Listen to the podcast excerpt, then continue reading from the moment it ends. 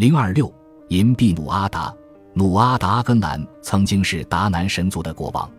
然而，爱尔兰神话传统中有一条严格的规定：一位国王的身体必须是完美无缺的，不能有任何残损和畸形的部分。